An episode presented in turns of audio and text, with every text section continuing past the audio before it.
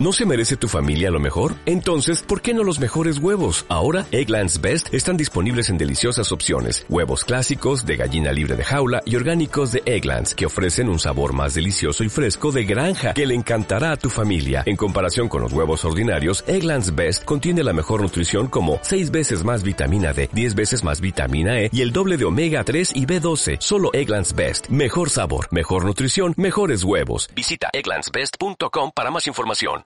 Hi, I'm Jason Scotland. Congratulations to Monaco International. Monaco International. Monaco, Monaco, Monaco.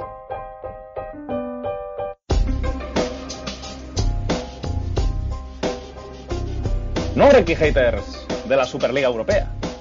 Pues te diré, Jaume, que a mí me, me costó hasta dormirme, ¿eh? porque era algo que mm, veía, venía escuchando desde hace mucho tiempo, pero tampoco le hacía mucho, mucho caso, la verdad, porque creía que era más una utopía em, que una guerra real, ¿no? Por el dominio em, de un deporte que, que, yo creo que se rige o, o, que nace sobre unos pilares eh, que están totalmente alejados de lo que se propone ahora mismo em, de convertirlo, bueno, obviamente yo creo que siempre quedará, quedará re, resquicio para la, para la esencia más pura, eh, pero lo que propone la, la, Superliga creo que es alejarlo eh, radicalmente de los valores eh, democráticos y de meritocracia, pues que siempre a todos nos han costado y que creo que son muy de, de este podcast, ¿no? De ir a buscar a veces el balón en, en, rincones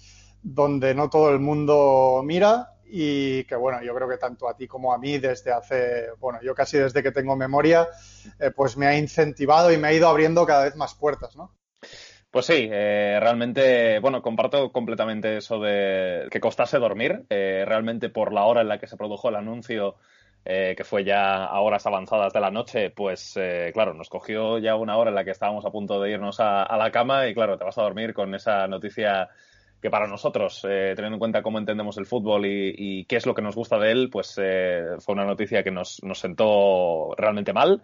Eh, un día de darle muchas vueltas a, la, cabeza, de, un poco intentar asimilar eh, hacia dónde va esto, viendo también las disputas en las que están involucrados los eh, clubes que defienden una cosa y los que defienden otra. Eh, y bueno, pues realmente un, un, unas últimas horas un poco, un poco complicadas, la verdad, con toda esta cuestión de la, de la Superliga que aquí en marcador internacional pues siempre hemos, hemos rechazado, ¿no? Evidentemente pues hay propuestas y hay, y seguro que cada uno tiene su opinión de cómo se podría hacer mejor eh, que con este formato, pero eh, vaya, en lo que estamos todos de acuerdo es en, es en, lo básico y es en que no nos gusta que el, el fútbol pues eh, sea simplemente eh, pues un grupo elitista de, de, 20 equipos, que es lo que quieren montar en este caso, eh, que realmente se coman todos los recursos que puede dar el fútbol o todos los ingresos que puede generar el fútbol eh, y marginen a, a, los demás. Así que, eh, bueno, esto es lo que, lo que no nos gusta y desde aquí aprovechamos pues para sí. mostrar nuestro más enérgico rechazo ¿no? a, a, a, esto que parece que puede tirar adelante. Sí, déjame decir que, no, no voy a decir que me emociona, pero sí que eh, me parece que tiene un valor importante que futbolistas como, como Ander Herrera, que de algún modo Ander Herrera podría sentirse parte ¿no? de, de, esta élite del fútbol, eh, pues que quiere entrar en una nueva dimensión. Y, uh -huh. y, sin embargo, pues todavía hay, obviamente no, no todo el mundo se ha, se ha, pronunciado y seguramente habrá gustos, eh, pues como siempre, como para todos los, eh, para todos los bandos, ¿no? Pero eh, que todavía haya jugadores eh, pues que han catado y con continuidad tras muchos años la élite más alta del fútbol, que todavía conserven ese lado más amateur, ¿no? De, de no querer olvidar los, los orígenes y de ver esto como un atentado pues a lo que, a lo que decíamos, a los pilares más básicos eh, por los cuales uno se empieza a entusiasmar con este deporte.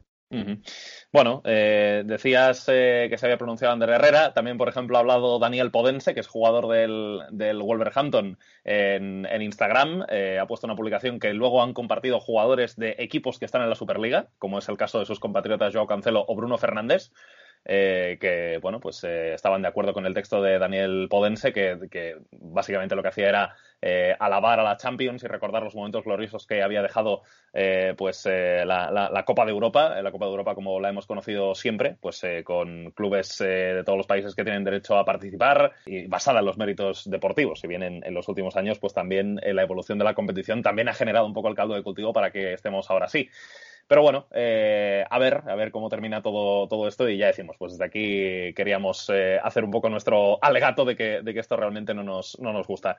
Y bueno, pues ya que hemos comenzado eh, hablando de que no nos gusta la Superliga, pues podemos comenzar analizando lo que ha pasado este fin de semana con el partido de equipos que no van a estar en esta Superliga, en este club selecto de equipos de fútbol que, bueno, quieren romper con, con el resto. Y Sergi, pues eh, creo que un buen partido para comenzar eh, hablando en este, en este fin de semana o después de este fin de semana es esa final de la Copa de Ucrania entre el Shakhtar Donetsk y el Dinamo de Kiev. Por cierto, ambos han sido eh, campeones de trofeos continentales. pues, por ejemplo, el Dinamo de Kiev fue campeón de la, de la Recopa de Europa. El Shakhtar en su día, pues precisamente la UEFA la ganó en el año 2009. Y bueno, pues se vieron las caras en un partido que era muy importante por la lucha por el título en Ucrania. Y fue un partido en el que realmente el Shakhtar intentó llevar el, peso del partido, intentó ser el equipo que dominase con la posesión, pero delante del Shakhtar se vio a un Dinamo en el que realmente el equipo estuvo muy ordenado tácticamente, eh, un equipo que eh, defendió muy bien en su campo, que además eh, se vio que había un trabajo muy importante de eh, intentar dejar muy pocos espacios, que los intervalos fueran muy pequeños tanto entre las líneas como entre los propios jugadores que formaban parte de una misma línea, eh, que las ayudas de los extremos pues también eran muy importantes para intentar cortocircuitar el juego del Shakhtar, que no tuviera manera ni de combinar por dentro ni tampoco de encontrar los espacios por fuera y eh, bueno, pues con un gol de penalti de Carlitos de Pena, el Dinamo de Kiev ganó un partido que le deja prácticamente ya como campeón de la Liga Ucraniana. Sí, hay que decir que, que Mircea Luchescu apostó por, por un once bastante, te diría que bastante obrero, porque al final em, fue suplente Shaparenko, que sabemos que es el centrocampista quizá con más capacidad organizativa em, desde el balón, pero bueno, yo, yo creo que Luchescu entendió que el el Shakhtar con futbolistas como, como Maicon, como Marlos, que bueno, es un extremo, pero sabemos que, o bueno, que es, es, un falso extremo, digamos, que vive mucho por dentro y sobre todo Marcos Antonio, son futbolistas que, que aglutinan mucho fútbol, que te van a llevar el, el, el peso. Yo creo que Luchescu trató de llevarlo un poco eh, al lado opuesto, ¿no? A saber que le iba a tocar vivir mucho sin, sin balón. Eh, pero que tenía que ser muy solidario por ahí. Ya viene algunos partidos jugando con Karabaev de, por delante de Ketziora de, de extremo, digamos. Al final, Karabayev también puede jugar de, em, de lateral y, es un futbolista de tono bastante. Bueno, es un lateral con, con llegada, pero que obviamente tiene un caliz más defensivo que, que Zigankov, por ejemplo. Eh, y por ahí vimos un, un, Dinamo de Kiev muy, muy ordenado. Por ejemplo, Shepeliev, yo tuve la sensación de que estaba muy pendiente de todo lo que hacía Marcos Antonio, que se fue sustituido al, al descanso porque no estaba entrando mucho en juego, la verdad.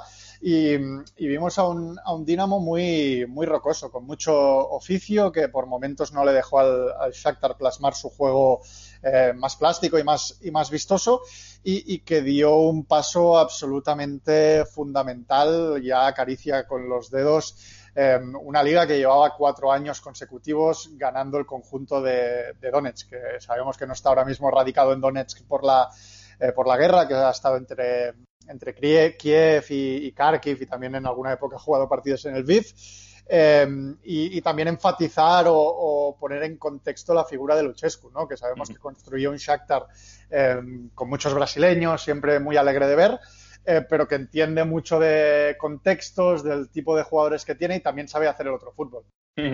Bueno, el eh, Dinamo de Kiev le saca 10 puntos al Shakhtar quedando cuatro jornadas, por lo tanto, eh, pues esto lo tiene ya prácticamente hecho. Eh, recordemos que la Liga Ucraniana tiene 26 fechas porque es una liga de 14 equipos. Eh, así que, bueno, era, una, era la última oportunidad del Shakhtar para poder subirse al carro de, de, la pelea por la liga, porque en caso de haber ganado, pues se habría colocado a solamente cuatro puntos del Dinamo de Kiev, así que todo habría estado abierto de cara a las últimas fechas, si bien eh, pues el Dinamo de Kiev tenía, digamos, eh, casi que dos partidos de ventaja.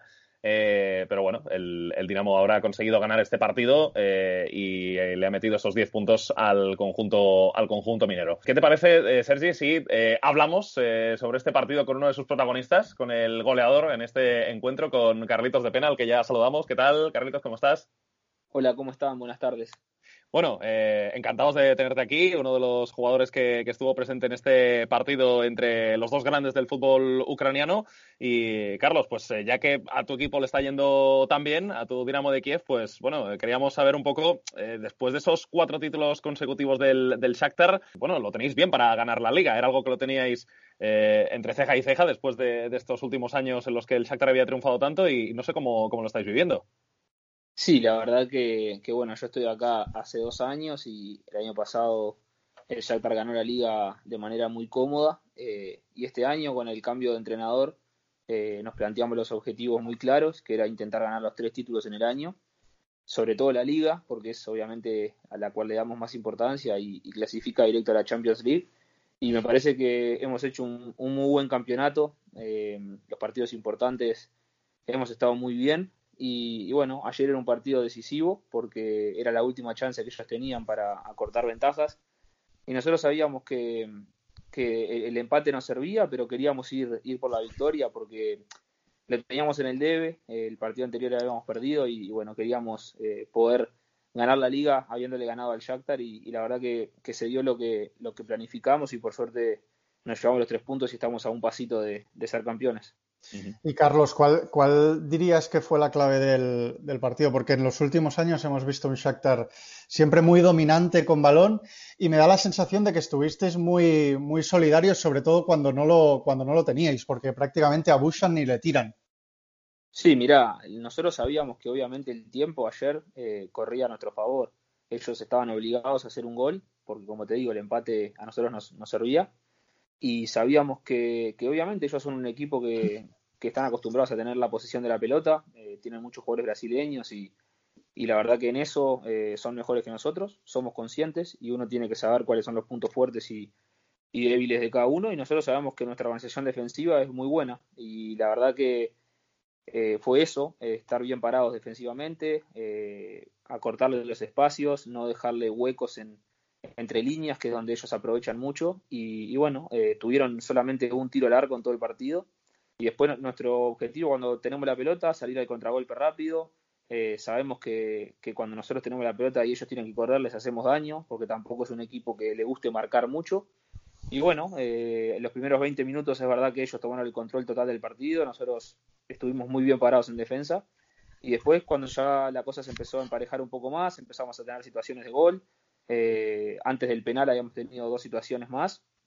Y bueno, llegó el penal, nos pusimos en ventaja y después, eh, como te digo, eh, fue que el tiempo pasara, eh, cerrarle espacios, hacerlos mover la pelota de un lado a otro, pero sin crear más peligro. Se empezaron a desesperar, empezaron a errar pases, hubieron más espacios para nosotros, nos empezamos a sentir más cómodos y creo que, que bueno, se fue dando así el partido hasta, hasta el pitido final que, que nos dio la victoria.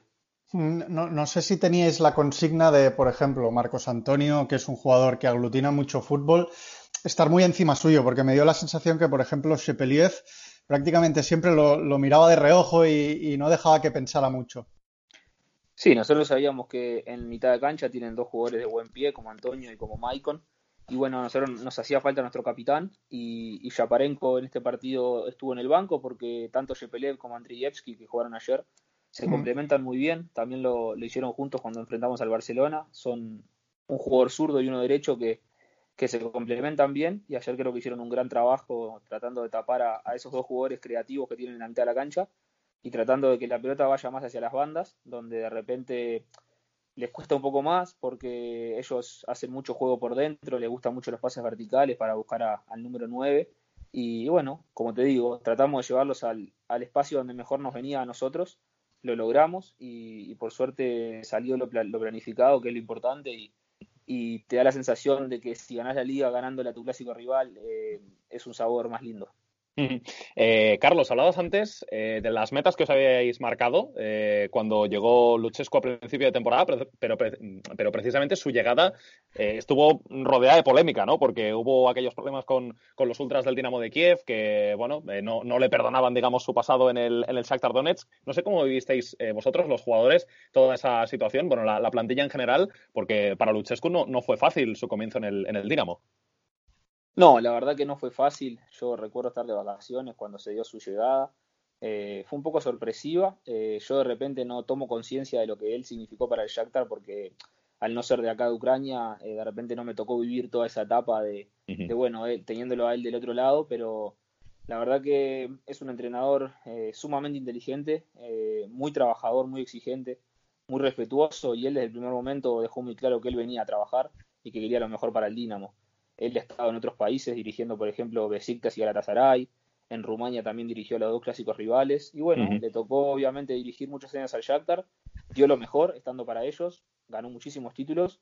Eh, fue rival y quizás enemigo del Dinamo, pero hoy por hoy es, es, nuestro entrenador. Eh, ha demostrado la, el compromiso que ha tenido desde el primer minuto con, con, el equipo nuestro y los resultados están a la vista. Eh, hemos hecho una muy buena campaña, le ganamos la Supercopa al Shakhtar, Estamos a un paso de ganar la liga y bueno, el miércoles tenemos la semifinal de la Copa, eh, como te digo, en busca de los tres títulos, que creo que, si mal no recuerdo, no se ha dado nunca todavía, que un equipo gane los tres títulos en el mismo año.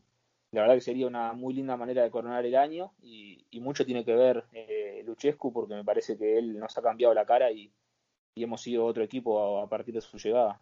Mm, y, no, no sé si tienes la sensación de que podemos estar Em, no voy a decir ante un cambio de era y que el Dinamo pase a dominar a partir de ahora, pero, pero sí que después de años en que el Shakhtar siempre había ido un paso por delante del resto, quizá de más alternancia. Lo digo básicamente porque tenéis una generación de futbolistas jóvenes que, pintan muy bien, que ya están compitiendo y que son extremadamente jóvenes.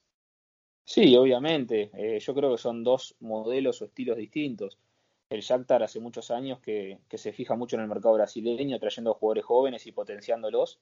Y tienen una base de jugadores brasileños, por así decirlo, que lo complementan con algunos jugadores ucranianos, obviamente, porque hay un límite de, jugadores ucranianos que tienen que estar en la cancha y, tienen jugadores de selección, obviamente. Después el Dinamo tiene muchos jugadores jóvenes que los está potenciando, que la llegada de Luchescu les ha permitido crecer mucho y obviamente somos tenemos extranjeros en el equipo que, intentamos eh, obviamente eh, complementar, pero como te digo, el Dinamo apuesta mucho a, los juveniles, a la academia, que es muy buena, y, me parece que a medida que los chicos van creciendo, van madurando, teniendo experiencia, roce internacional, eh, nos vamos poniendo más a la altura de, de estar en, un equipo grande como el Dinamo, y bueno, eh, como te digo, pelear de igual a igual la liga, este año se nos ha dado muy bien, y ojalá que sea el, comienzo de una, de una etapa donde el Dinamo gane muchos títulos. Mm, la, verdad que hay donde elegir porque, bueno, desde Nesheret, que lo vimos en la Champions eh, muy bien, un portero muy joven, hasta, hasta Supriaga, pasando por los centrocampistas y centrales muy jóvenes que tenéis.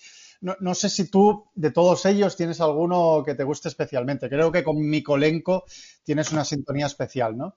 Sí, mira, la verdad que diste en el palo porque, bueno, eh, con él me, complemento muy bien en la cancha y, además eh, tengo una muy buena relación porque es un chico muy divertido. Eh, la verdad que desde el primer momento he hecho una buena relación con él, pero hay muchos, hay muchos jóvenes, está Sigankov, Yaparenko, Nikolenko, eh, tenemos como dijiste vos, Neyeret, tenemos a Sabarni, a Popov. La verdad que hay, hay muchas posiciones buenas y donde elegir, muchos chicos que van a, van a hacer unas carreras muy buenas pero si tuviera que elegir a uno, me quedo con Mico Elenco porque, bueno, comparto la banda izquierda, eh, me complemento mucho a la hora de jugar y la verdad me entiendo muy bien. Eh, ayer creo que hicimos un gran trabajo en defensa, tanto como en ataque.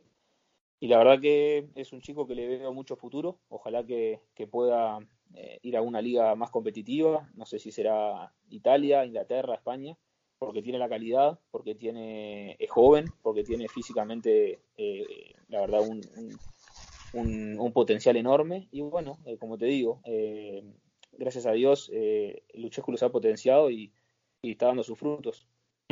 Eh, Carlos, teniendo en cuenta eh, estos jóvenes que, salen en el fútbol ucraniano, que muchos están eh, con vosotros en el Dinamo de Kiev, y bueno, pues viendo que, hay buenos nombres, no sé si tienes esa sensación de que quizá Ucrania lo pueda hacer bien en, la, Eurocopa, con lo que tú has visto este año y también en las temporadas anteriores de estar allí en, su fútbol. recordemos que Ucrania está en el grupo con, Austria, con Holanda, con, Macedonia.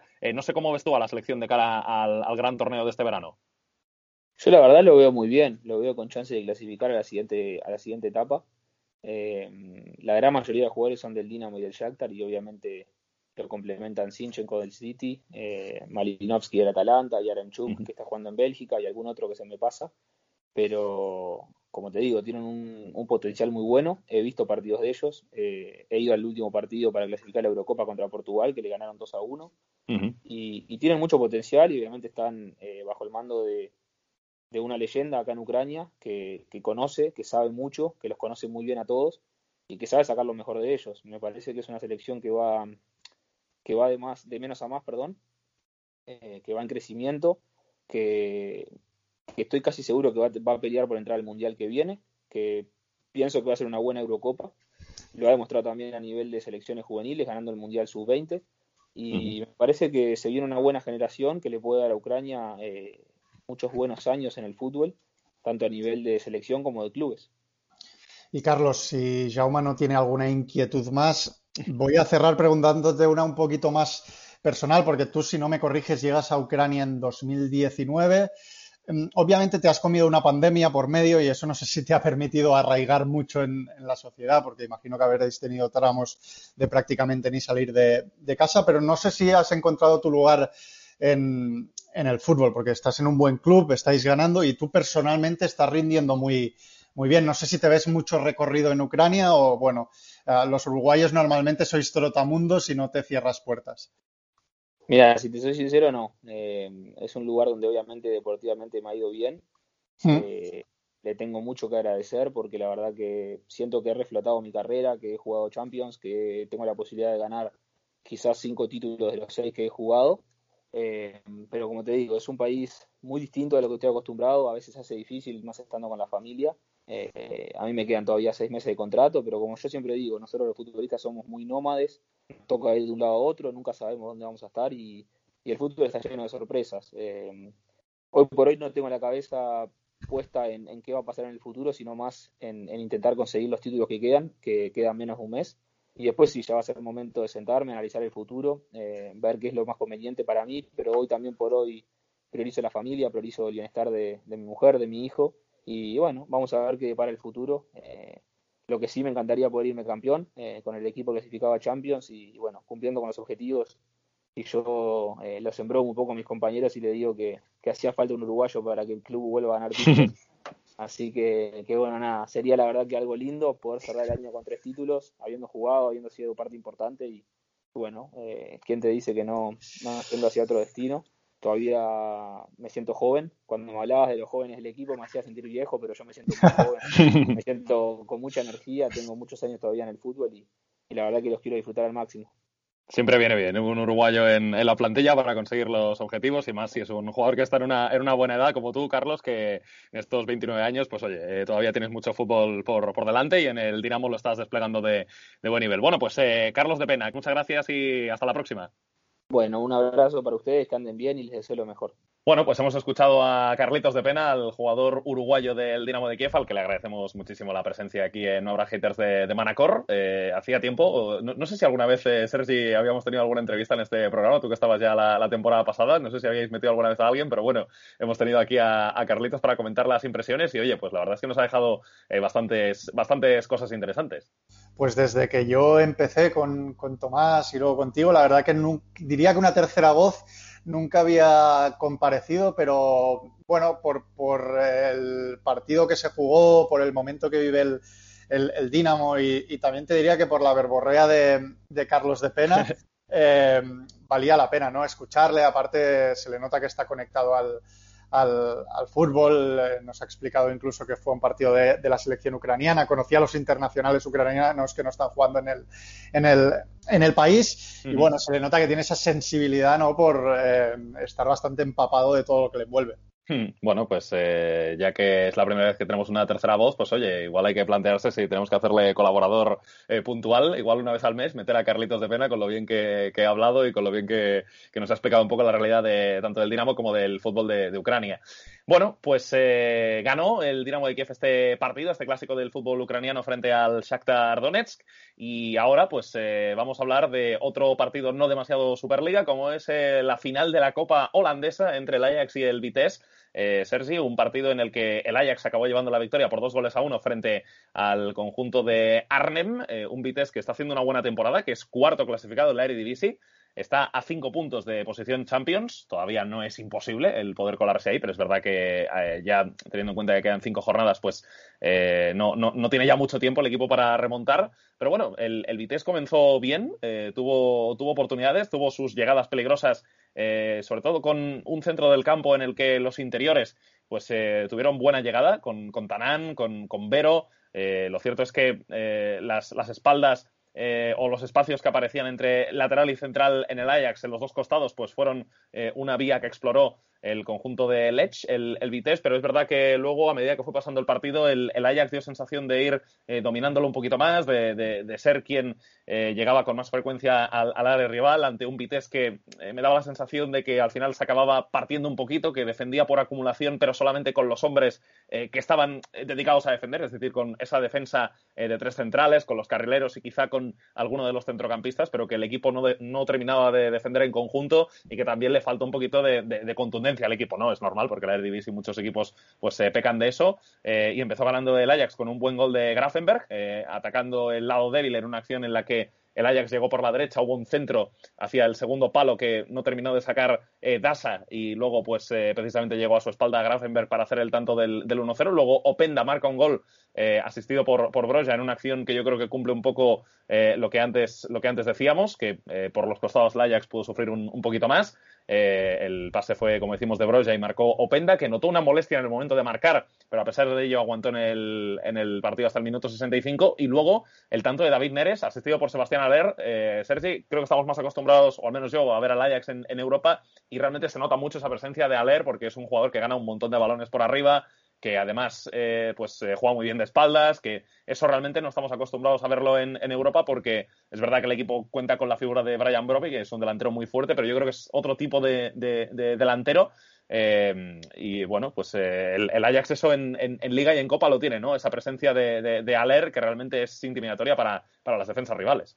Sí, yo creo que tanto Tadic como Anthony son jugadores que se aprovechan ¿no? de cuando él va a la lucha para poder recibir segundas jugadas. Aunque debo decir que yo creo que Richard Lee Basur, el jugador formado precisamente en el Ajax, en, algunos duelos creo que no estuvo mal, ¿eh? pese a mm. que seguramente Aler es más, más corpulento y Basura al final es un centrocampista em, reconvertido, bueno, que, baila un poco, hace un poco lo que quiere ¿no? en este Vitesse, porque a veces juega Basur ha jugado ya de todo en su carrera, o sea, ha jugado de lateral, ha jugado de, centrocampista, o sea, de medio centro, ha jugado interior, ha jugado ahora de central, es, tremendo lo de este jugador.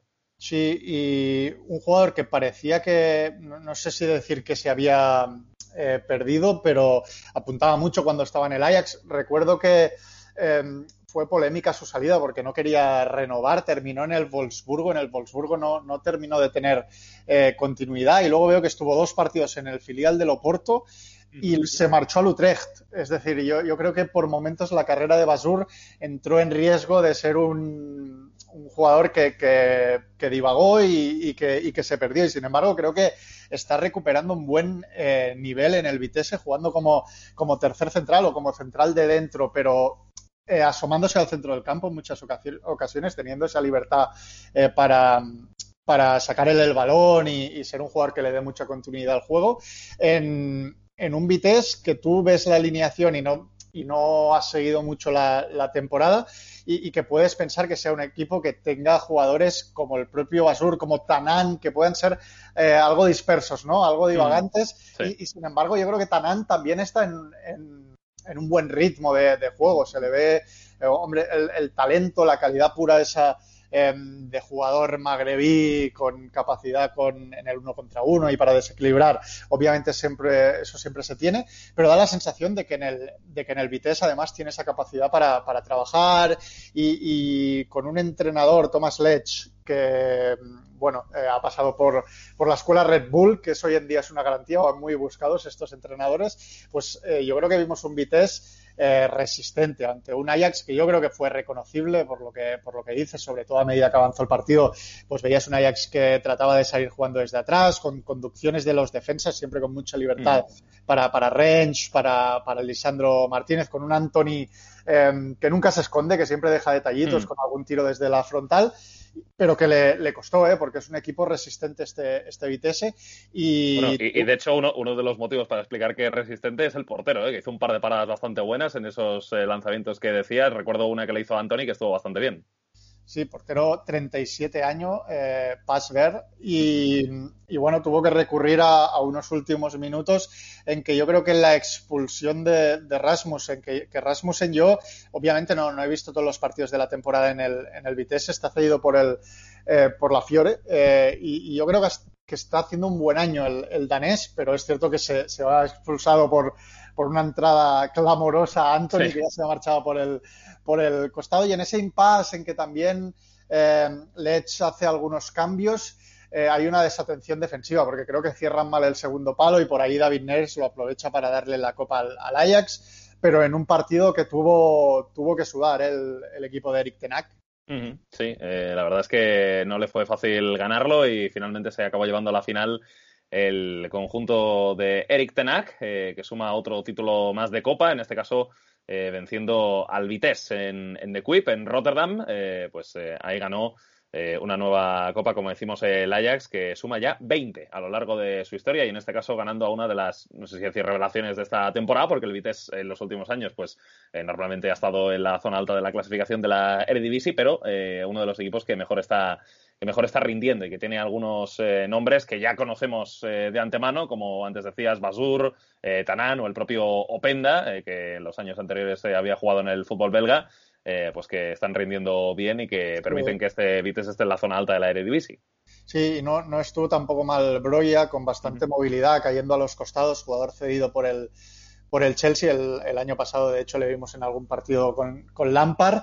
Mm. Eh, y, por ejemplo, en el gol, Broya es quien le da la asistencia a Openda. Es, es cierto que yo creo que en la, en la, jugada del gol, Lisandro Martínez está algo blando, ¿eh? saliendo a la banda a buscar sí, a Broya sí, que, sí. que, que, le gana la espalda y se va por, por potencia, pero estuvo bien en esa, en esa movilidad Broya para, para darle opciones de verticalidad a un Vitesse que, que es un equipo eh, que obviamente tuvo que sobrevivir bastante sin, sin balón, porque el Ajax es lo que es, pero que luego normalmente intenta ser, ser vertical, no rifar la pelota, se apoya bastante en Basur para, para salir y en, la, y en la verticalidad de sus, de sus delanteros. Es decir, un plan obviamente eh, reactivo, pero con ideas eh, claras en la cabeza de lo que quería hacer.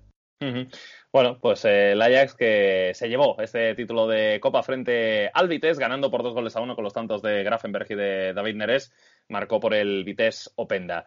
Eh, bueno, Sergi, eh, otro equipo del que también podemos hablar después de este fin de semana, porque ha conseguido un gran éxito, es el Norwich, que eh, ha conseguido el ascenso a la Premier League. Eh, bueno, un Norwich que se ha marcado un auténtico temporadón, consiguiendo ese ascenso cuatro jornadas antes del final de la temporada, 90 puntos en las 42 jornadas que hasta el momento se han disputado. Eh, es verdad que perdió este fin de semana en casa ante el Bournemouth, eh, otro recién descendido de la Premier que lleva una gran dinámica y que, quiere, que, quiere alcanzar esa tercera posición para tener ventaja de campo en la semifinal del playoff.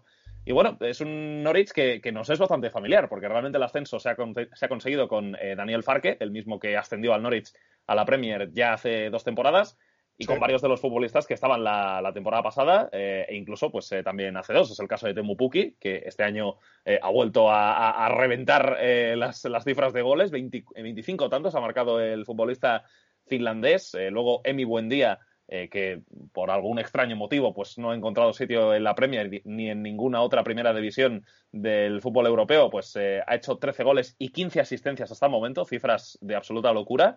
Eh, Todd Canwell, que también era un jugador realmente exportable del, del, Norwich, pues eh, se ha quedado en el equipo y también ha tenido un papel fundamental en este ascenso, como es el caso también de Max Arons, que al final ha acabado siendo el jugador con más minutos, eh, o lo está siendo por lo menos hasta ahora, el jugador con más minutos del, Norwich, un jugador que tiene proyección para ser internacional con la selección inglesa. Eh, un, futbolista que de hecho ha sonado para, grandes clubes y que incluso pues se dijo que, era una de las opciones que el Barça manejaba para reforzar su lateral derecho antes de, fichar a Serginho Des.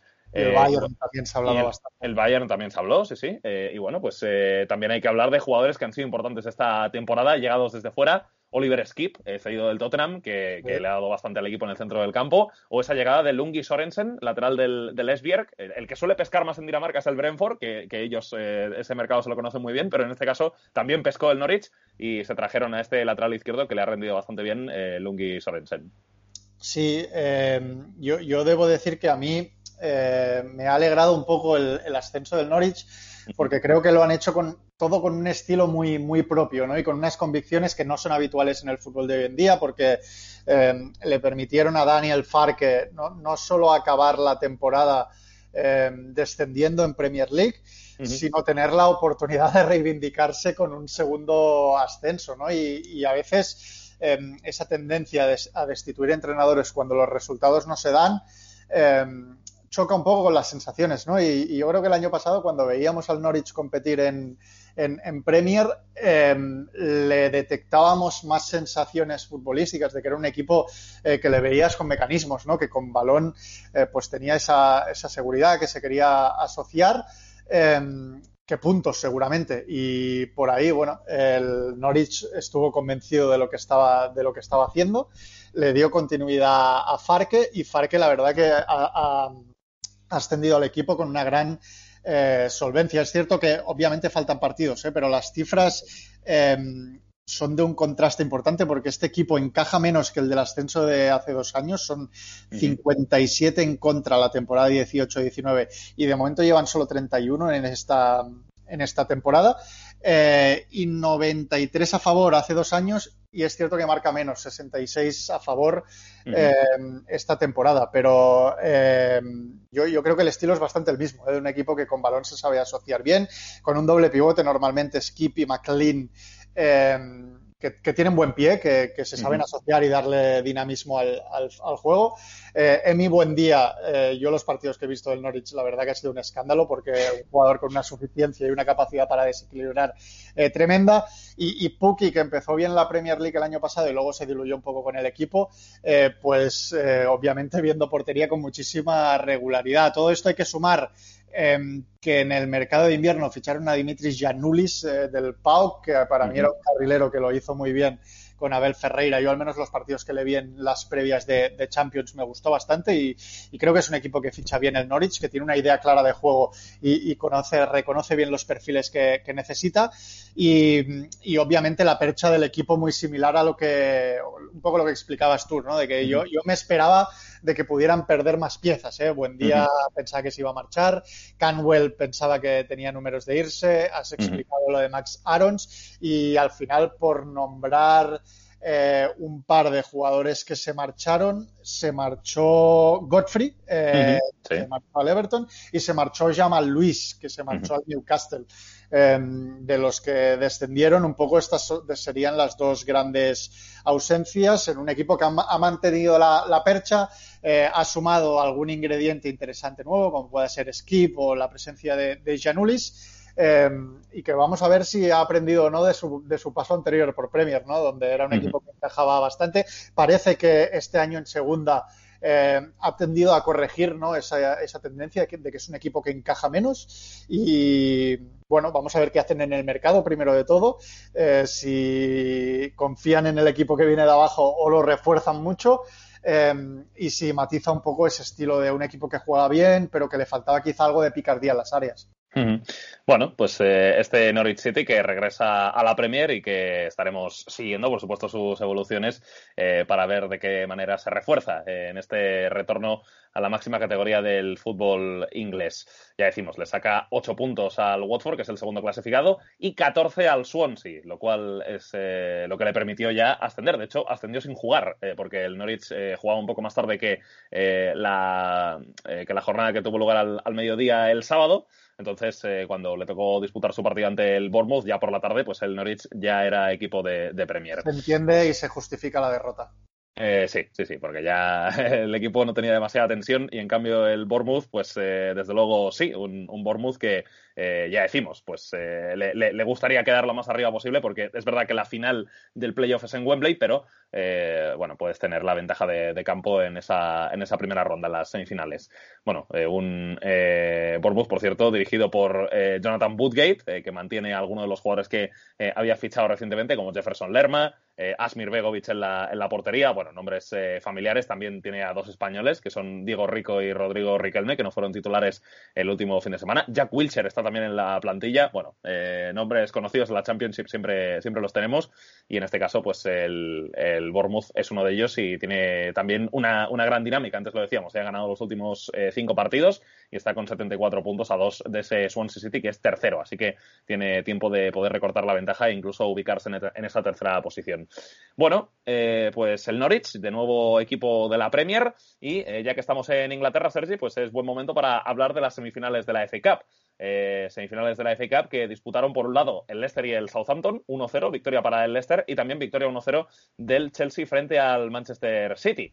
El partido más reciente de los dos es el que jugaron ayer el Leicester y el Southampton y Sergi, pues eh, un partido en el que de nuevo vimos a un Tillemans absolutamente estelar. Eh, creo que se mantuvo en la línea de, las, eh, de los cuartos de final, en este caso. Eh, justo antes de ese parón de marzo, pues estuvimos hablando del partido entre el Leicester y el Manchester United y, y ya dijimos que Tillemans había hecho un gran partido. Pues eh, de nuevo el belga se marcó un, auténtico, un auténtico partidazo ante un Southampton que creo que también estuvo bastante incomodado por, el, por el Leicester City, un Leicester que eh, llevó el partido a su terreno, un equipo que supo manejarse bien con la pelota, que en ciertos momentos, pues eh, cuando fue necesario, eh, además de tenerla, acelerar bien el juego, que, presionó, que incomodó bastante al, Southampton, que bueno, eh, no, lo tuvo fácil para poder llegar arriba, si bien creo que, eh, por ejemplo, en el equipo de los Saints hizo un buen partido eh, Yannick Westergaard eh, rompiendo muchas líneas con los pases en, salida. En ese sentido, él ayudó bastante al, equipo, pero luego tengo la sensación de que quizá al equipo, le, de, que quizá pues, a los de Hasenhutel les costó un poquito ya más conectar con escalones eh, más, más altos, ¿no? Sobre todo Ward Prowse, que es un jugador que le da bastante al, al equipo. Es verdad que Genepo por el costado izquierdo, pues lo intentó bastante, que, que trabajó, que trató de eh, superar a los rivales, de, de, de, ir a las disputas, pero, pero bueno, quizá no estuvo del todo afortunado y al final un partido que el Leicester se llevó 1-0 gracias a un gol que marcó eh, Kelechi y Geanacho en una acción en la que Ricardo Pereira buscó a Jimmy Bardi. Eh, Bardi la verdad es que le hace muy bien el, la 13-14 a Bednarek, eh, porque eh, ahí se le quiere echar encima el central polaco y, y, y, Bardi antes de eh, emprender la carrera pues se da media vuelta ganándole la, la, posición y luego pues la pone atrás para Igeanacho aprovechando que el repliegue del, del, Southampton no es demasiado bueno, que llega muy solo, tiene incluso la posibilidad de rematar dos veces dentro del área, eh, la primera vez que golpea con la zurda pega en un defensa y luego el rebote le queda a él para hacer el tanto del 1-0 y el Leicester pues que va a estar en la final de la FA Cup enfrentándose al Chelsea. Sí, hay que decir que en general eh, no han sido unas semifinales muy exuberantes de tres cuartos hacia adelante. ¿eh? De hecho, no el, el, Leicester le gana la semifinal al Southampton con un remate a portería a cero remates a portería. Uh -huh. eh, que bueno, es una, una, estadística demoledora de cómo pudo ser eh, un poco el partido en, en, la línea de lo que dices, ¿eh? que yo creo que el Southampton, eh, sobre todo en tres cuartos de campo, le, le costó eh, tener clarividencia, tener creatividad. Y yo creo que no fue un partido muy eh, exuberante del, Leicester, pero sí que fue un partido, eh, un trabajo profesional, por decirlo de algún modo, porque eh, sufrieron poco atrás con esa línea de tres centrales a la cual ya estamos acostumbrados, Oyunchu, eh, Evans, eh, Fofana, y a partir de ahí yo, creo que tuvo esa tranquilidad para esperar el momento en que el partido se le pudiera abrir un poquito, porque yo creo que el, el, Southampton no, empezó mal, no presionando muy arriba, eh, pero sí que no metiéndose muy atrás tampoco, fijando con los dos delanteros, con Redmond y Ings, más Genepo a, los centrales, no, no, les iban a morder, pero sí que les tenían referenciados para que no pudieran conducir con mucha libertad. Con eh, Ibrahima Diallo bastante cerca de, de Tillemans, yo creo que al principio, en los primeros minutos, sí que costó esa conexión con, con, con Tillemans, eh, porque lo tenían muy de espaldas y no, no, no, terminaba de encontrar el pase el Leicester. Pero obviamente cuando haces eso, cuando eh, te quieres quedar un poco en tierra de nadie y ser un equipo que, que incomode, tienes que hacerlo de, siempre muy concentrado y que no haya brechas en ningún momento. Y eso al Southampton, con el paso de los minutos, se le fue abriendo un poco. De hecho, en la primera mitad hay una acción en que Tilleman sí se puede dar la vuelta, puede conducir y le filtra un muy buen balón a, Jamie Bardi, que para mí le sobra, termina rematando alto, pero para mí le sobra un, control, ¿eh? creo que se le termina marchando y se le, escora mucho la pelota y no logra darle, no logra darle la, dirección que quería. Y bueno, luego resaltar de la acción del gol lo que ya hemos dicho muchas veces, ¿eh? que sin eh, Harvey Barnes, es decir, sin, extremos más naturales o jugadores que ocupen esos espacios, y yo creo que a Bardi le gusta mucho ganar esa espalda de, los laterales, en este caso de Walker Peters, sacar de posición a Bednarek, que es un jugador más aunque, aunque no, no diría que es lentísimo Bednarek, pero, pero obviamente es más ligero Bardi y, mm. le, gana esa opción de, de cabalgar y de ponerle una pelota a Igea Nacho, que está iluminado en los últimos partidos de cara a portería, y encima con ese punto de suerte, porque no remata muy bien, pero sin embargo le cae la, segunda.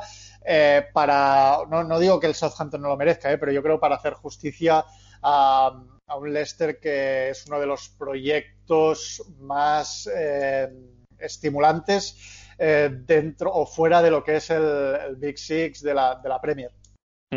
Sí, eh, un, un, Leicester que realmente en los últimos años, pues, eh, bueno, eh, es curioso porque, porque primero me da la sensación de que ganaron la liga y luego desarrollaron su proyecto, ¿no? realmente es algo, es algo bastante curioso porque, porque, claro, ganar la, la, la Premier ante esos rivales, pues es algo que es... vamos, una vez en la vida y el, y el Leicester lo consiguió y luego a partir de ahí desarrolló un proyecto realmente interesante eh, y en los últimos años, pues eh, el equipo ya hemos visto que ha estado muy cerca de meterse en Champions el año pasado, que este año, pues eh, lo, bueno, está en ese top 4 para entrar en la Liga de, Campeones y que ahora, pues se cuela en la final de la, de la FA Cup. Así que veremos qué tal lo hace ante, ante el Chelsea en una final que seguro que va a estar equilibrada, en una final que, vaya, en la que, en la que el Leicester va a competir y, veremos, veremos si puede ganar pues este, este trofeo. no sé. No digo que, que, tuvo un bache el Leicester después de ganar la liga en que parecía que se podía, se podía perder un poco ¿no? ese, ese proyecto con, bueno, Ranieri obviamente no pudo sostener el, nivel, luego pasó Claude Puel por, por, el, por el banquillo, pero sobre todo la llegada de Brendan Rodgers creo que le ha dado un estilo, eh, bueno, lo hemos dicho muchas veces, eh, con, con mucha más capacidad para adoptar distintos eh, contextos y, en el tiempo vamos a ver, ¿no? Porque aquí la etiqueta del Big Six o, las papeletas de Big Six están muy, muy estereotipadas y, y repartidas, pero si es capaz de sostener el, rendimiento, quizá en, en, años venideros, bueno, ah, claro, estamos en un, en un terreno de incertidumbre importante con el tema de la Superliga, pero si se mantiene la tendencia, entiendo que habrá que replantear cuál es el rol del Leicester en esta, en esta Premier League, porque la verdad que ya lleva tiempo compitiendo muy, muy bien y metiéndose siempre, y sobre todo en el cara a cara con los, con los grandes. Obviamente no es el caso del partido contra el Southampton, pero demostrando que es un equipo extremadamente bien trabajado. Sí, eh, y bueno, y hablabas de, esa llegada de Brendan Rodgers, que fíjate, fue a, mitad de temporada, si no recuerdo mal, de la 18-19, que, él, que él iba camino de ganar el triplete con el Celtic. Le cayeron muchas críticas por ese cambio de equipo. Digamos que la gente en, Glasgow pues se quedó bastante desencantada, pero después, eh, bueno, pues al final el, paso que dio hacia el Leicester pues eh, terminó siendo positivo para el club de los Foxes, positivo para él eh, y luego es verdad también que el Celtic pues, pudo continuar siendo exitoso, si bien este año el Rangers ya le ha comido la tostada y le ha ganado la primera liga después de, muchos años. Eh, bueno, pues 1-0 eh, ganó el Leicester al Southampton en la semifinal de la FA Cup y la otra semifinal pues la jugaron el Chelsea y el Manchester City, dos equipos que estarán en la Superliga Europea si todo sale adelante. Y bueno, pues 1-0 ganó el Chelsea en un encuentro en el que yo creo que desde el comienzo estuvo algo mejor, estuvo quizá más conectado al partido el, Chelsea, eh, encontrando además una vía clara eh, por su costado izquierdo. Eh, en ese lado el City pues defendía con, con Ferran y con Joao Cancelo y por ahí tanto Chilwell como Mount pues hicieron bastantes estragos, ayudados además por un Timo Werner que tiene bastante tendencia a caer a ese lado. por ahí se generaron superioridades. Mason Mount pues la verdad es que jugó un, muy buen partido, eh, mostrando eh, ese liderazgo que, él pues ya viene enseñando y apareciendo en, diferentes fases del, juego, tanto ya en tres cuartos de campo como en, la, como en la generación. Es un jugador realmente completo. Y precisamente, pues por esa banda izquierda, eh, Sergi, llegó el gol del 1-0 para el Chelsea, el único tanto del partido, en una acción en la que Chilwell atrajo a Cancelo y lo sacó, lo sacó mucho de zona, metió la pelota para que el propio Mount eh, recibiera pegado a la línea de cal y este filtró para Timo Werner, que castigó el espacio entre Rubén Díaz y Laporte. Rubén Díaz fue el jugador que tuvo que ir a hacer la cobertura a ese lado derecho que Cancelo había dejado desprotegido con su salida lejos de posición. Y bueno, pues eh, llegó lanzado al área Werner para darle el gol en bandeja a Hakim Ziyech, en una acción además en la que Stephen hace una salida bastante rara. Eh, se queda en una posición eh, ahí en la que, en la que realmente pues no, no, se queda bajo palos, pero tampoco termina de, salir mucho. Se queda en, una posición bastante rara. y ahí marca el Chelsea el, el tanto del 1-0 que le sirvió para ganar el partido ante un City quizá algo plano. Eh, Ferran, que, salió en este partido y que fue titular, pues eh, no tuvo un buen partido. Eh, quizás sí que Foden mejoró al equipo durante el segundo tiempo, y eso que entró por Kevin De Bruyne, que, desde luego hablar de que el, City mejora toda vez que se marcha Kevin De Bruyne, pues suena a, palabras mayores, pero Foden pues sí que estuvo bien en ese final de partido y, al final pues la victoria que fue para, para el Chelsea. Sí, a mí me, da la sensación de que dos equipos mejores en la primera fase de construcción del juego que, una vez eh, entrados en campo contrario, ¿eh? porque es cierto que en el gol em, terminan apareciendo tanto, tanto Werner como, como pero yo en muchas fases del partido eh, les vi en situación de demasiada soledad ante un repliegue del Manchester City que ya, estamos viendo en los últimos partidos, que siempre está bien calibrado y en superioridad. Creo que en el gol es, es importante eso que has dicho de eh, atrae a Cancelo, porque últimamente mm. Cancelo está haciendo muchas veces de. se mete como ese tercer central en algunos momentos para dar salida al balón y también en las vigilancias, porque al final cuando juega eh, Benjamin Mendy, Guardiola lo ha dicho algún, en alguna ocasión, que Mendy eh, le tienes que dar su autopista porque no entiende otra cosa. y Cancelo es el jugador que les da esa protección a Rubén Díaz y a Laporte, y en esa acción, pues Cancelo tiene que acompañar a Chilwell, como explicabas, y a partir de ahí se le abre esa puerta a Werner para correr, para hacerle daño a Rubén Díaz a campo abierto y aprovechar una de las no muchísimas ocasiones que tampoco generó el, el, Chelsea, que sí em, ese sistema defensivo que ya estamos viendo desde hace, bueno, desde que llegó em, Thomas Tuchel volvió a ser muy fiable. Una jaula, eh, Kevin De Bruyne apareció poco a espaldas de los dos eh, centrocampistas, de Jorginho y de, y de Cantel. Chelsea seleccionó muy bien, en, en algunas ocasiones quería presionar y cuando lo hacía, lo hacía en, lo hacía en bloque, eh, con Kanté acompañando a los tres de arriba y, con mucha convicción, y, que sobre todo en defensa cerca del, cerca del área eh, estuvo absolutamente inexpugnable. ¿eh? Creo que Azpilicueta eh, es un jugador que, se resalta poco, pero volvió a hacer un partido tremendo, frenando muy bien a Sterling, no permitiéndole correr, estando muy encima. Y luego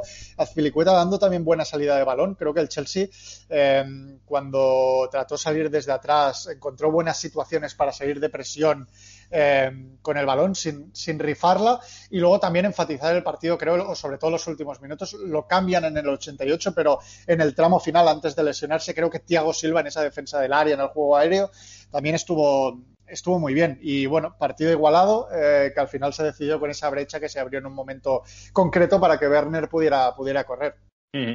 Bueno, pues eh, ganó el partido el Chelsea 1-0 frente al Manchester City y va a jugar esa final de la FA Cup ante el Leicester. Eh, bueno, eh, nos quedan, Sergio, un par de partidos del fútbol italiano de este fin de semana. y bueno, comenzamos con ese duelo entre el Napoli y el Inter, un partido que terminó con empate a uno, un Napoli que se puede adelantar después de un error por parte de Samir Handanovic, error bastante importante del guardameta esloveno y eso que no es algo del todo habitual que, tenga ese, ese, tono bajo, que en este caso cometa errores así el, guardameta del, Inter de Milán. Eh, luego lo pudo empatar Christian Eriksen con un, con un buen gol en un partido en el que eh, bueno, eh, tuvo sus oportunidades Lukaku para marcar. De hecho, si no recuerdo mal, dio dos tiros al palo el jugador belga. Eh, y bueno, pues eh, un encuentro en el que, eh, vaya, los dos lo, lo, lo, compitieron, sabían que era un partido importante. De hecho, el, el Napoli, pues ganando, se iba a acercar mucho a la Champions. Creo que si ganaba el partido se iba a poner con 62 puntos igualándose con la Juventus. No pudo ser, una Juventus que en esta jornada perdió frente al Atalanta por un gol a cero con tanto de Ruslan Malinowski. y un encuentro que al final se saldó con ese empate a uno, eh, un, Inter que eh, le vimos de nuevo con Eriksen en ese centro del campo, ahora ya con eh, Varela recuperado, con Darmian volviendo a aparecer en el costado izquierdo de esa línea defensiva. y bueno, pues en el caso del, del Napoli titular, Víctor Osimen en la punta del ataque en un día en el que faltaba Mertens en el once titular, luego salió para el último cuarto de hora eh, buscó el gol, pero no lo pudo encontrar y ya decimos, el encuentro que se saldó con el empate a uno entre Napoli e Inter. Sí, a mí, a mí una cosa que me sorprendió es que, bueno, lo, que hemos explicado muchas veces de que el, el, Inter lo que realmente quiere es que le presiones, porque si te sale de presión eh, es muy fuerte con los de arriba, que el, que el Napoli fuera tan arriba y, tan, y en tantos momentos, ¿no? Porque al final cuando se pone en ventaja en el marcador, yo, pensaba que tras el descanso quizá Gatuso iba a dar consignas de, eh, porque, porque ya le hemos visto hacerlo al, Napoli en, temporada, en la temporada pasada, de esperar un poquito más, de, juntarse y de buscar el, contragolpe, pero no, fue un Napoli que, que, tuvo ese tono presionante de, ir arriba, pese a que eh, el, Inter es un equipo muy, dominante en esa, faceta y, sobre todo que acumula muchos futbolistas en, fase de salida de balón, porque al final tiene tres, centrales, suma Brozovic, que es un jugador de, buen ojo y, de buena capacidad para clarificar el, panorama, suma también a Eriksen, que se acerca bastante a los centrales, y, por ahí si te superan, ya sabes que, te van a hacer daño. Y de hecho em, al final no es difícil emparejar hombre a hombre porque si les haces la vigilancia con Lautaro y, Romelu Lukaku, que es algo que el Napoli hizo, porque al final, si te fijas, eh, Di Lorenzo jugó bastante de tercer central, eh, acompañando mucho a Manolas y a, y a Koulibaly, eh, y, obviamente, pues al, final siempre quedaba alguien libre. Creo que hay una jugada, minuto me lo he apuntado por si alguien quiere ir a buscarlo, minuto 56, en que hay una presión elevada del, del Napoli, en que Zielinski y Osimen fijan a los dos centrales, fijan a Skriniar y a, y a De Bastoni siempre se abre un poquito más. Luego por detrás Fabián y Demme van con Brozovic y con Eriksen, que se acercan mucho a recibir también el balón. Pero claro, pasa una cosa, que Varela recibe a espaldas de todos absolutamente solo. Handanovic conecta con él muy rápido, eh, Varela se da la vuelta y a partir de ahí puede, puede activar a los de, a los de arriba. Por lo cual eh, me sorprendió esa, no sé si decirlo, valentía o ese enfoque del, del, Napoli de aceptar el cuerpo a cuerpo, de saber que en algunos momentos iba a incomodar la salida de balón, incluso iba a poder robar, pero que en otros el, el Napoli, el Inter, perdón, pues iba a superar esa presión y te iba a hacer, sentir el rigor de, de, los dos de arriba, porque al final eh, no, no, sé si tuviste esa sensación, pero Koulibaly es, es un buen bicho, pero es que Lukaku le hace le hace parecer pequeño. Es que es tan grande el que eh, eh parece hasta flacucho. Eh, es cierto que le ganó algunas opciones, pero es tan dominante que en algún momento sabes que te va, se va a dar la vuelta y te va, y te va a hacer daño. De hecho, hay una acción en la primera mitad eh, donde Lukaku gana ese cuerpo a cuerpo, se da la vuelta y termina encontrando a, a, Darmian, la llegada de Darmian, y, y obviamente cuando te supera el interés a presión elevada, sabes que vas a tener que defender en la urgencia y, llegando en el último segundo. Creo que aquella acción la acaba desbaratando en el corazón del área Insigne, haciendo un esfuerzo defensivo notable, pero me sorprendió un poco eso, ¿eh? el, enfoque que tuvo el Napoli de, bueno, acepto el cuerpo a cuerpo sin ningún tipo de, problema y el no replegar un poquito más en la, segunda mitad. Creo que quizá le hubiera interesado ¿eh? al equipo de, de Gattuso y creo que personalidad también del Inter para empezando perdiendo y que te pudieran entrar los, los, los nervios, eh, tener temple para, para, empatarlo y competirlo bien. Yo creo que vimos un Inter competitivo.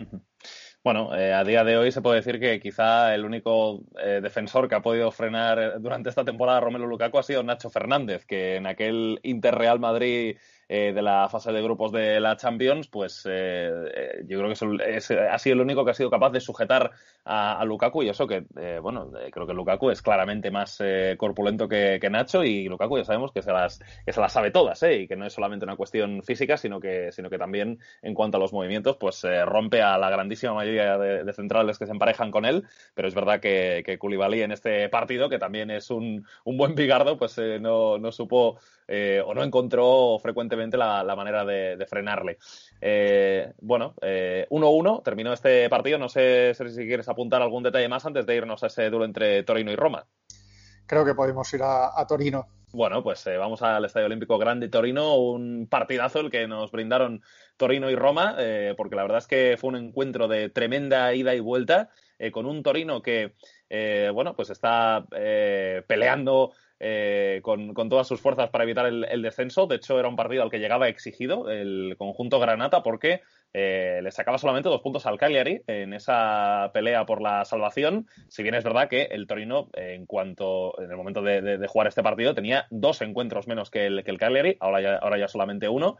El Torino tuvo eh, hace algunas semanas pues eh, un brote de coronavirus que le hizo tener que aplazar un par de, encuentros y bueno, pues se jugó este partido frente a la Roma, una Roma que venía de eliminar al Ajax en Europa League, que hizo muchos cambios en su alineación, pero que igualmente bueno, podríamos decir que es un once reconocible, con los tres españoles en el ataque, pero eso sí, eh, con unos problemas enormes en su lado derecho, porque Brian Reynolds pues, hizo un partido muy discreto, el joven lateral estadounidense eh, de la Roma, fichado en este mercado invernal, y es un jugador realmente bastante prometedor, un proyecto de futuro interesante, pero que en este duelo pues, estuvo superadísimo eh, por, por Christian Ansaldi principalmente, aunque luego también pues, las caídas a los costados de Simone Verdi, que fue eh, un, lanzador tremendo, pues eh, también metieron en problemas a ese flanco diestro de, la Roma y vimos una primera parte que fue, bueno, eh, fue, fue increíble por el ritmo que tuvo, por las alternativas para ambos. Evidentemente, cuando la Roma podía saltar la presión tremenda que le hizo el, Torino, pues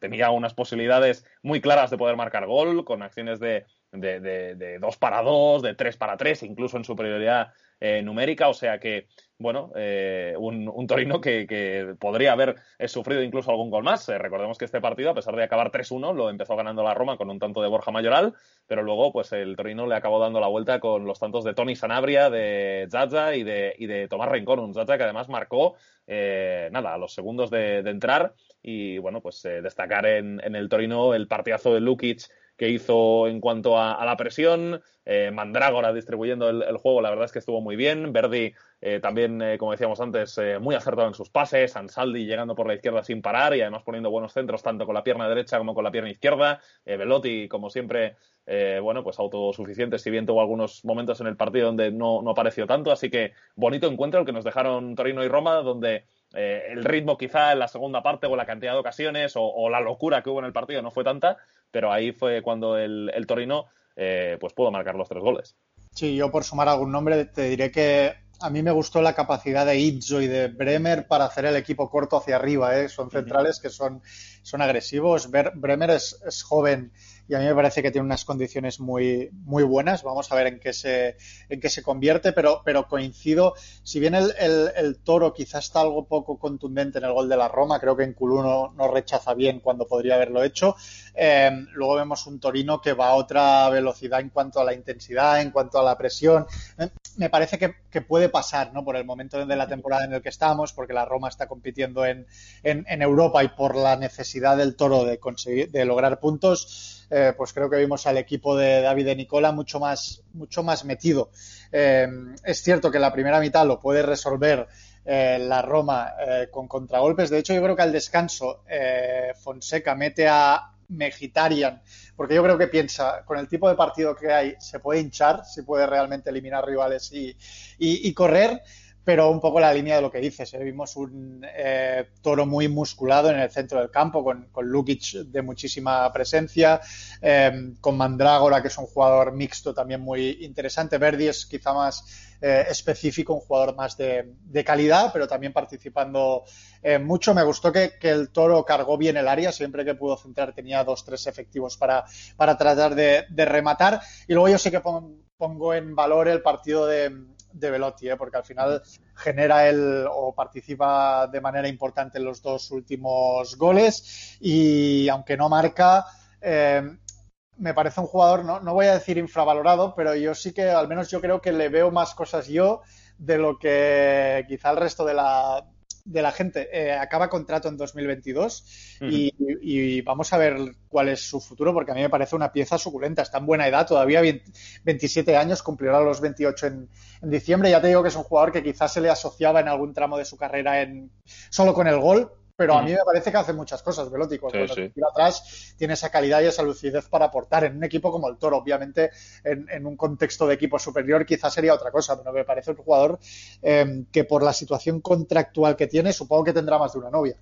Velotti es un tipo que, teniendo en cuenta el nivel que él tiene y el nivel que ha tenido a su alrededor y cómo ha jugado su equipo muchas veces, que no se lo ha puesto fácil eh, eh, en, ningún aspecto, eh, vamos, creo que es un creo que es un futbolista que merece esa valoración positiva y, vamos, con todo merecimiento, porque realmente ya digo, creo que Velotti siempre ha estado eh, por encima del nivel que, ofrecían el resto de sus compañeros. Eh, y, eso, desde luego, pues eh, habla, habla muy bien de él y habla de que es un jugador pues que siempre es competitivo, más allá de que, de que no, no tenga un contexto fácil. Y habrá que ver a dónde sale, porque, porque bueno, ya en el Torino ha estado varios años, posiblemente pues lo máximo que pueda conseguir en el conjunto Granata, pues ya, ya, ya, ya, ya, lo ha hecho y vamos a ver qué equipo puede intentar atraerle. Bueno, pues eh, gran partido el que nos brindaron Torino y Roma y con esto pues eh, cerramos el análisis de los partidos que teníamos en, el guion para esta semana y vamos con eh, las preguntas de los oyentes. bueno, pregunta de Hamster Enfurecido que nos decía, bonjour, este fin de semana me he puesto un partido del Liefering porque para mí es una de las mejores canteras de Europa y no se suele hablar mucho de ellos. Se habla mucho del Salzburgo y es de ahí que dan el salto al primer nivel. Me gustaría destacar dos nuevas joyas, Benjamin Sesko y Samuel Major. ¿Qué pensáis de ellos? Gracias.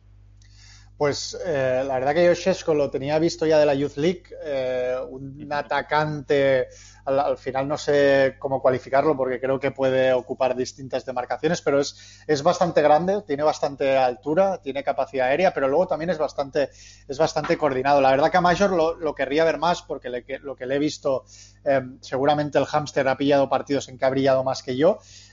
pero bueno, coincido en que Salzburgo, Liefering, toda, toda la maquinaria Red Bull es em, obviamente ahora mismo una de las mejores canteras de, Europa. A mí, por ejemplo, en el partido que he podido ver, eh, Lucas Walna, eh, central del 2003, con muchísima presencia física, me gustó bastante. Y luego hay, es que al final, em, cuando ves jugar al, al Liefering o al juvenil del, Salzburgo, eh, te quedarías con 5 o 6, porque al final Sucic, por ejemplo, el, croata, que, ya está jugando bastante con el, con el primer equipo, pero que también juega con, el Differing de vez en cuando, es que es un jugador con un talento tremendo y, de ahí te podrías quedar con un montón, la verdad, porque, bueno, tienen esa capacidad, ese músculo económico para eh, seducir a, jóvenes, tienen la capacidad para, para, captarlos, para ojearlos y para seducirles y encima un estilo de juego muy interesante para desarrollarlos. Creo que no hay duda, duda que ahora mismo esa cadena de montaje, por decirlo de algún modo, eh, entre Salzburgo y Leipzig sobre todo, eh, funciona a las mil maravillas. Sí, sí. bueno, decías el nombre de, de yo recuerdo también ver eh, partidos el año pasado y narrarlos del Salzburgo en, Youth League. Y bueno, eh, recuerdo que también en ese momento se hablaba muy bien de, Pocorni, que, que Pocorni está cedido en el San Polten, eh, que, bueno, me sorprendió un poco cuando lo vi, porque yo pensaba que igual era un jugador que podía dar el salto al, primer equipo. bueno, y luego Adeyemi, que, que es un jugador que ya está integrado completamente en dinámica de, primer equipo y, que venía también. Y Adamu, Adamu que, era, que era el compañero de Adeyemi en, en, ataque en ese juvenil del, Salzburgo, se ha marchado cedido al Sengalen. Eh, y ha hecho algún gol ya con, el conjunto suizo. Y también en el Liefering esa conexión bastante de tres o cuatro jugadores malise, que ya sabemos que hay esa conexión también entre la Red Bull y, el país africano en, con, con Coitá y, Camará, por ejemplo, en, el primer equipo teniendo ya buenas participaciones.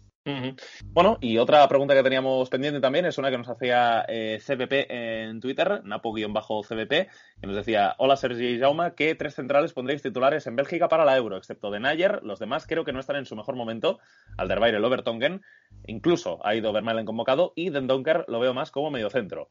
Eh, pues es que realmente tampoco vemos que salga o que pueda salir mucho de, ahí, ¿no? Porque Alderweireld y Vertonghen son jugadores que tienen una ascendencia enorme en la, en la selección Eh, y luego, pues, eh, jugadores que hayan ido convocados últimamente de esa posición, pues eh, Boyata, no sé si lo acabo de ver, quizá de Nayer, ¿no? Por el nivel que está ofreciendo en el Lyon y que, y que yo creo que en los últimos años ha crecido bastante, pues, pues quizá ahí puede, puede estar la cosa. No sé cómo lo ves tú, Sergi. Eh, Donker yo comparto con, con, con, el oyente que quizá eh, lo veo más en el, en el centro del campo, así que, no sé, quizá Alderweireld, Bertongen y, y de podrían ser los, los tres centrales que se pudieran repartir los, los minutos o que pudieran jugar de titulares, vaya. Sí, yo, entiendo que por galones al del baile y, y Bertongen eh, lo más normal es que tiendan a jugar. Y, para mí, De Nayer, por lo que yo he visto en el Lyon, titularísimo. Luego no, no sé si puede haber alguna sorpresa. Antes de lesionarse, por ejemplo, Roberto Martínez había llamado, lo dijimos el otro día, Cobo del Anderlecht y, y, le había elogiado bastante, pero yo la verdad que todavía no le veo eh, para un nivel de eh, titular en, en una selección como es la, la belga, eh, que vamos a ver en qué momento le llega esta Eurocopa. Si, digamos, la generación dorada. Eh, es cierto que hay algunos jugadores que están en un momento extremadamente exuberante, como pueda ser eh, Romelu Lukaku, sobre todo. Pero bueno, Eden Hazard no, bueno, y De Bruyne también, evidentemente, pero Eden Hazard ya sabemos la temporada que está teniendo en el, en el, en el Madrid. Como dicen, Bertongen quizá ya no sea el, el gran Bertongen bueno, están en, ese, en esa frontera de que algunos jugadores van a empezar a bajar ya por edad, ¿no? Sí, sí, eh, realmente eh, es una... Complicado Roberto Martínez para, para dar esa transición que él, él y una vez que tuve la, la, oportunidad de hablar con él, estaba ilusionado realmente en poder eh, seguir alimentando ese fuego belga pero obviamente por, por, la jerarquía que tienen algunos jugadores no, no, le va a ser fácil encontrar el momento para, para hacer una transición en cada posición. Uh -huh. No, no, desde luego. Y, y en la Eurocopa, pues, eh, que es eh, lo que nos preguntaba el, el, oyente, en este caso Napo bien bajo CDP, pues eh, no, no, da la sensación de que vaya a haber eh, grandes cambios con respecto a los nombres que ya, que ya conocemos. Así que, bueno, en esa, y, más en la cuestión de la defensa, que es por la que nos preguntaba y en la que, en principio, Alderweireld, Bertongen y, y De Nayer son los tres centrales que parten en mejor posición. Bueno, pues eh, aquí lo vamos a dejar. Eh, muchas gracias, Sergi, y hasta la semana que viene. Y nada, dejamos aquí este podcast 32 de Nora Hitters de Manacor. Hasta la semana que viene. Ánimo a todo el mundo con la Superliga.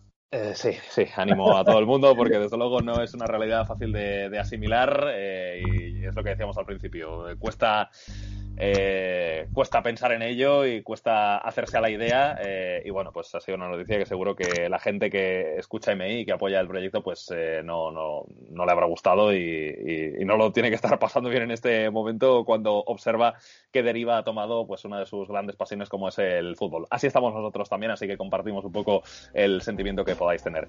Bueno, dejamos aquí este No Hitters de Manacor y la semana que viene volvemos a estar aquí. Hasta la próxima. Adiós.